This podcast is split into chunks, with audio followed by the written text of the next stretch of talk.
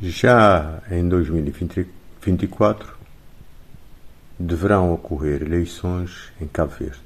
Convém que os cidadãos pressionem para mudanças radicais no sistema eleitoral. Uma das eh, mudanças que terá que acontecer para que haja democracia real no país e menos manipulação dos eleitos é a eleição nominal. As pessoas são eleitas, não partidos ou grupos. São pessoas que são eleitas e que têm a responsabilidade. Isso evitaria muitos males na sociedade. E a ditadura efetiva dos chefes do partido sobre a sociedade, enquanto o partido conseguir a maioria, absoluta ou não.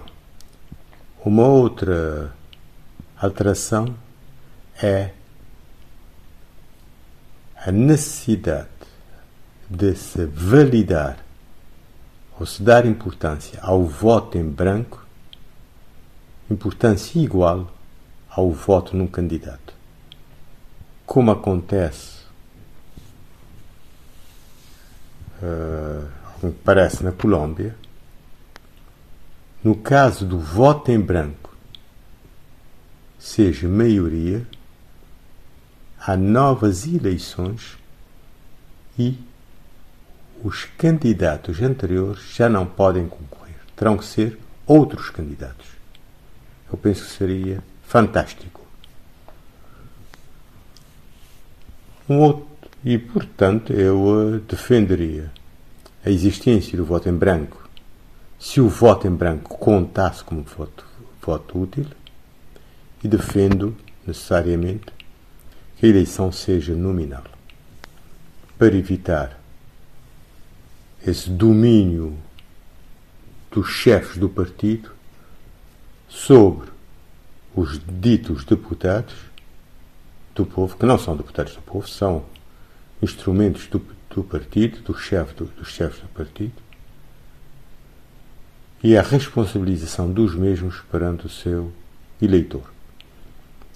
Um outro assunto que eu queria também abordar, chamar a atenção e está relacionado. Eu vi um vídeo no YouTube já temos também, já tinha visto, sobre juízes do Supremo Tribunal na Suécia e deputados também, outros deputados na Suécia. Eles não oferem qualquer benefício. Têm apenas o salário. E mais importante, eles não têm qualquer imunidade contrariamente à aberração que se passa em Cabo Verde, com um falso salário elevado, mas com benefícios injustificáveis e vergonhosos e com falta de ética e de moralidade e com alguma imunidade inaceitável. Um terceiro assunto, e está tudo interrelacionado.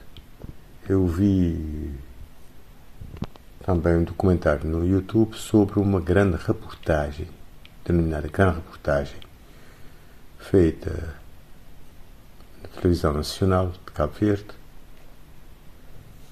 denominada algo como E Agora Gamboa, em que se fala do projeto do chinês de Hong Kong aí na praia da Gamboa. O que me espanta e até envergonha Maria é a posição, quer do atual Presidente da República, na altura, inicio, como Primeiro-Ministro, na altura do arranque do projeto, quer do atual Primeiro-Ministro, na altura Presidente da Câmara. Ao ver a entrevista que deram nessa altura do arranque do projeto e a entrevista, nessa altura gravada, não é? E a entrevista recente após esse desaire desse projeto, Eu penso, se eles tivessem um pouco de ética, deveriam demitir-se de funções políticas e afastar-se, porque há que ter ética, há que ter coerência. As pessoas sem ética, sem coerência, a ocupar posições de liderança no Estado, é uma calamidade. O que não podem fazer. Boa semana para todos.